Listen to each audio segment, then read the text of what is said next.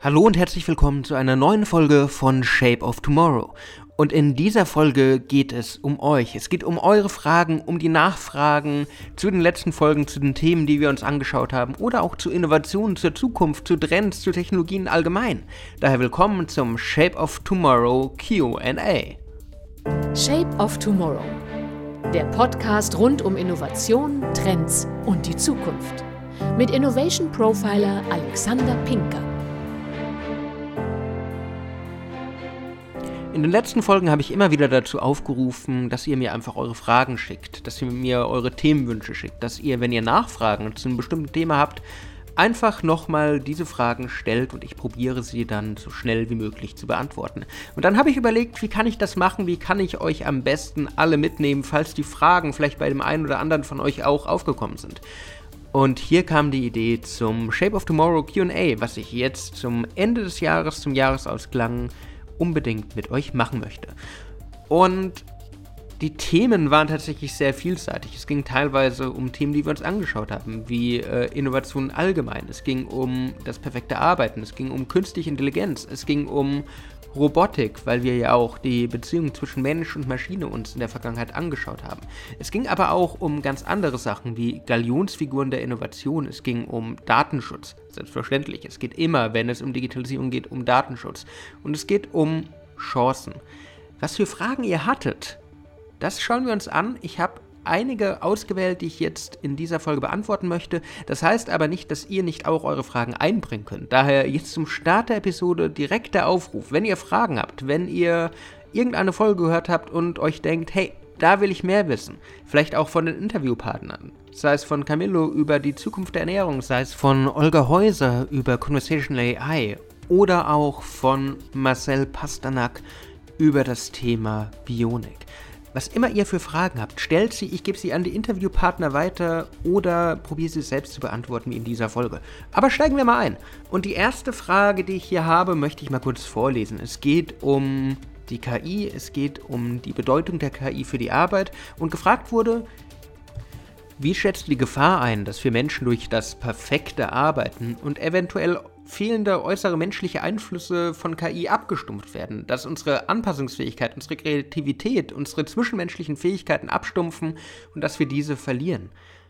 Eine wichtige und eine extrem relevante Frage von einem Hörer, zu dem ich gerne etwas sagen möchte. Dieses perfekte Arbeiten, dieses Abstumpfen, dieses Verlieren von Fähigkeiten, das haben wir in der Vergangenheit wirklich schon häufig erlebt und konnten es leider auch oft beobachten. Denkt allein an euer eigenes Verhalten zurück. Seit wir smarte Geräte haben, seit wir unser Smartphone haben, ist die Erinnerung, ist das Gedächtnis etwas eingeschränkt worden. Früher kannte man mehr Nummern. Es ist ganz spannend, wenn man mit älteren äh, Personen noch spricht. Die können sich alles merken. Die können sich Pins merken, die können sich alle Telefonnummern merken. Hinterfragt euch mal selbst kritisch wie viele Telefonnummern ihr noch auswendig kennt. Früher, als ich Kind war, kannte ich noch ganz viele Nummern auswendig, ich konnte mir alles besser merken. Heute habe ich ein Handy, das mir das Denken abnimmt.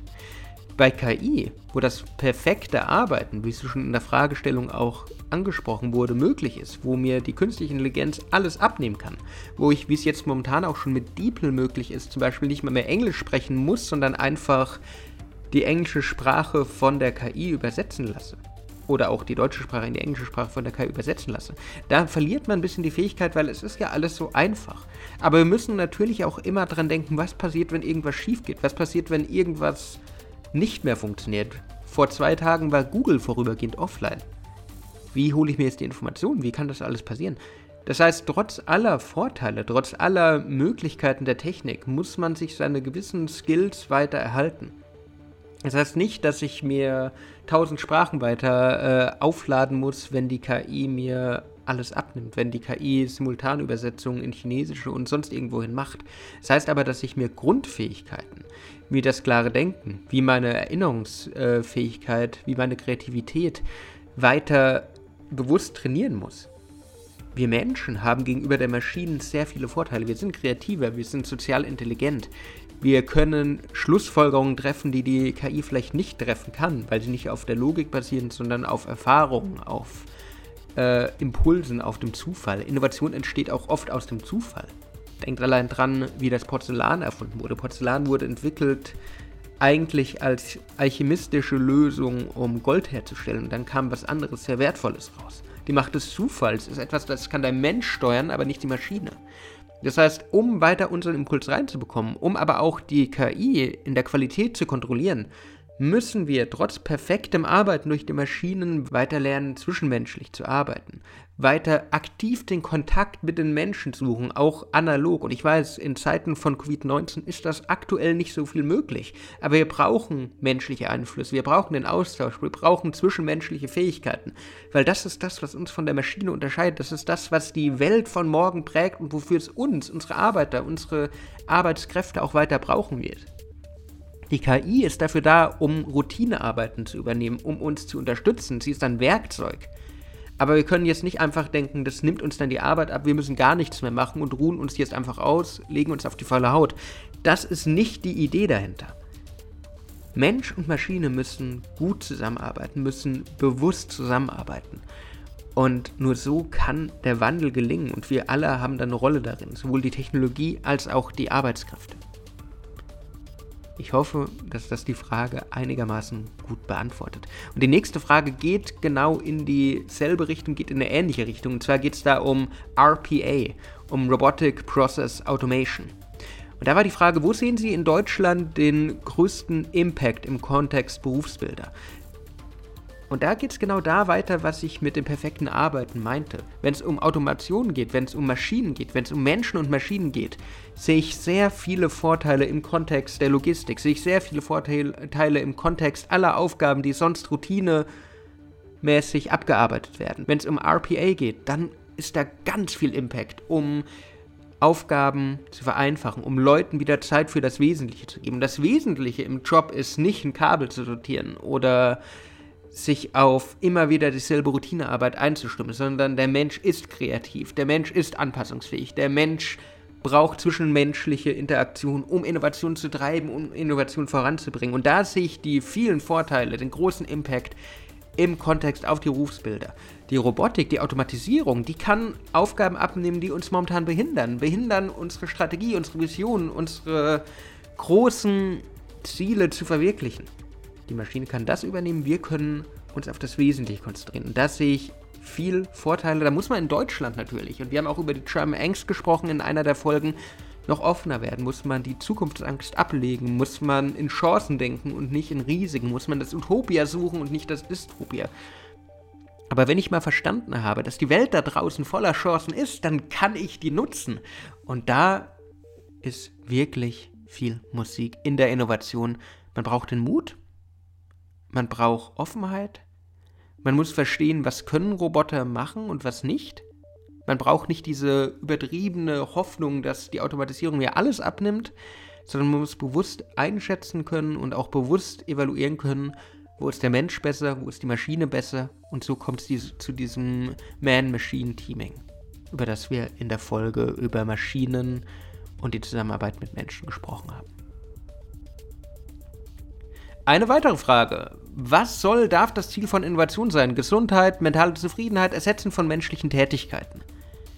Eine Frage von jemandem mit der wunderbaren Abkürzung BWA, wofür auch immer das steht. Aber BWA, die Frage ist gut, die Frage ist ähm, zentral und auch zentral wichtig. Was ist das Ziel von Innovation? Und es gibt keine pauschale Antwort, weil Ziel von Innovation ist in jedem Unternehmen ein anderes. Auch die Definition von Innovation ist einfach nicht einheitlich. Innovationen sind neuartig, Innovationen sind ungewiss, Innovationen sind komplex, Innovationen haben auch teilweise einen hohen Konfliktgehalt, haben aber auch viele Vorteile. Und jedes Unternehmen muss sich seine eigenen Ziele setzen. Wenn es um Gesundheit geht, da sind Innovationen wie zum Beispiel Exoskelette extrem relevant. Da geht es um die körperliche Gesundheit. Menschen, Bauarbeiter, Leute im äh, Baumarkt werden unterstützt, dass sie sich nicht den Rücken kaputt machen, wenn sie schwere Lasten, wenn sie schwere Sandsäcke oder sonst irgendwas hin und her transportieren. Da steht im Zentrum als Ziel der Innovation die Gesundheit. Bei anderen Sachen wie mentale Zufriedenheit sind es auch Aufgaben die automatisiert werden, wie wir bei den vorherigen Fragen auch schon angeschaut haben.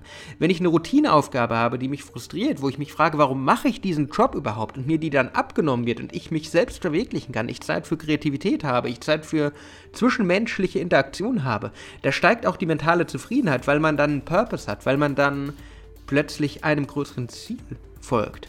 Und auch das Ersetzen von menschlichen Tätigkeiten. Es gibt einfach auch Jobs, es gibt einfach auch Bereiche, in denen ist der Mensch in Gefahr. Das heißt jetzt in Kriegseinsätzen, wo ich den Roboter auch vorsetzen kann oder vorschicken kann, um Leute zu bergen, die irgendwo gefangen sind.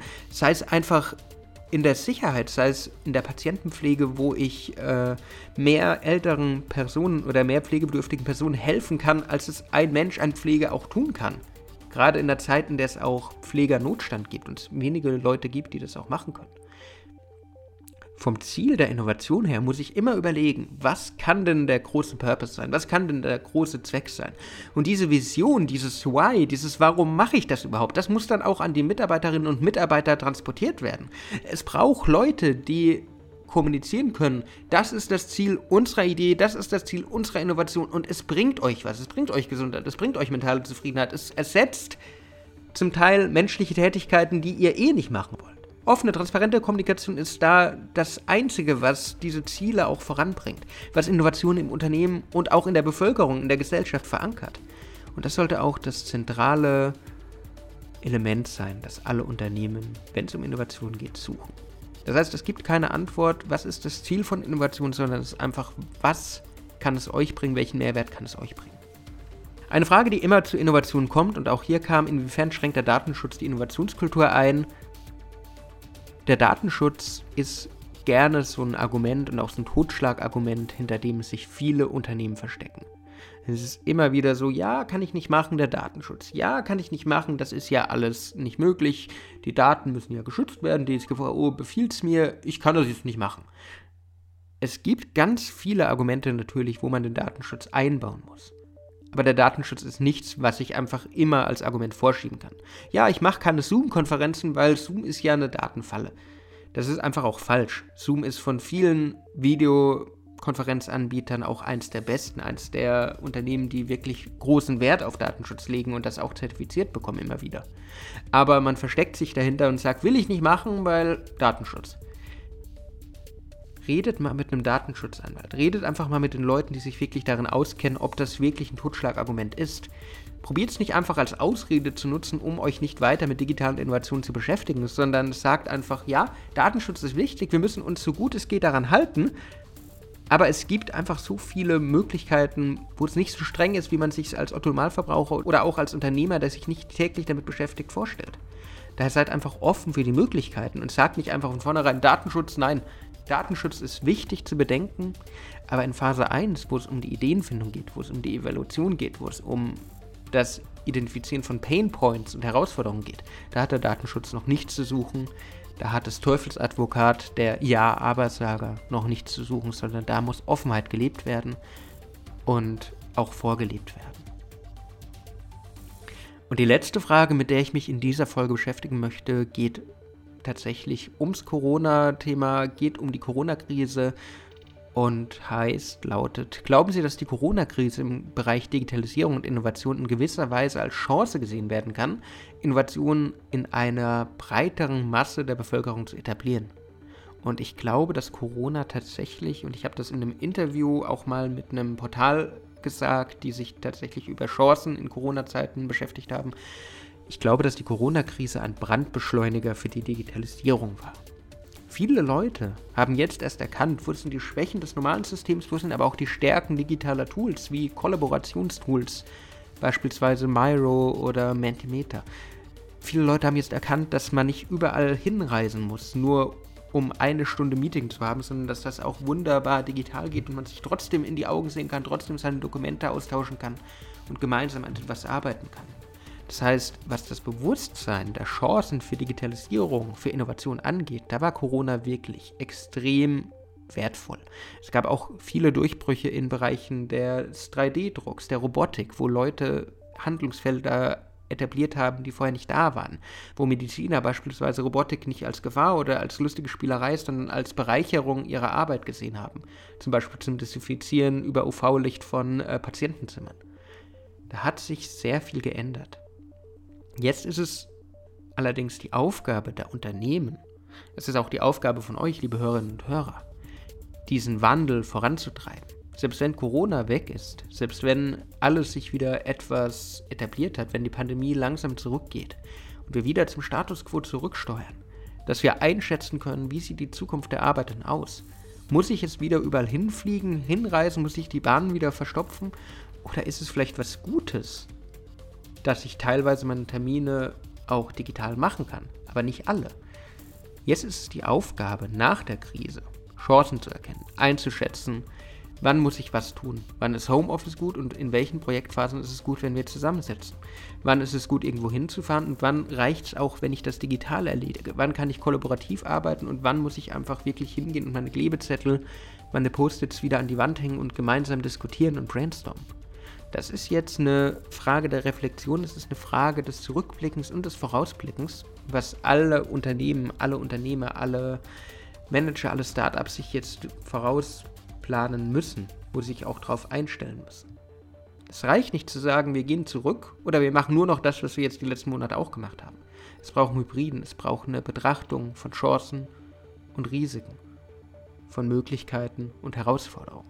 Wenn ich das gemacht habe und wenn ich wirklich rational einschätze, welche Vorteile die Corona-Krise der Digitalisierung und der Innovation gebracht hat und welche Nachteile und dann die Vorteile nutze und die Nachteile wieder rausdividiere, dann kann ich einen richtigen Sprung machen. Und das bringt dann das Land, das bringt die Unternehmenskultur, das bringt die Innovationskultur voran.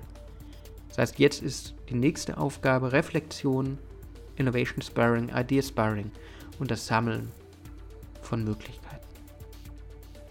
Ich hoffe, dass ich alle Fragen in dieser Folge gut beantworten konnte. Wenn ihr jetzt selbst Fragen habt, wenn ihr mehr wissen wollt, wenn ihr euch bei einer der Antworten gedacht habt, ja, hm, okay, würde ich gerne mehr dazu hören, möchte ich vielleicht auch eine eigene Folge dazu haben, dann schreibt mir wieder einfach eine Mail, kommentiert, sucht mich auf den sozialen Medien, schreibt mir auf LinkedIn, was immer euch einfällt. Wenn euch die Folge gefallen hat, dann würde ich mich freuen, wenn ihr dem Podcast folgt wenn ihr ein Like da lasst und wir hören uns nächste Woche wieder. Ich wünsche euch eine wunderbare Restwoche und bis dann. Shape of Tomorrow. Der Podcast rund um Innovation, Trends und die Zukunft. Mit Innovation Profiler Alexander Pinker.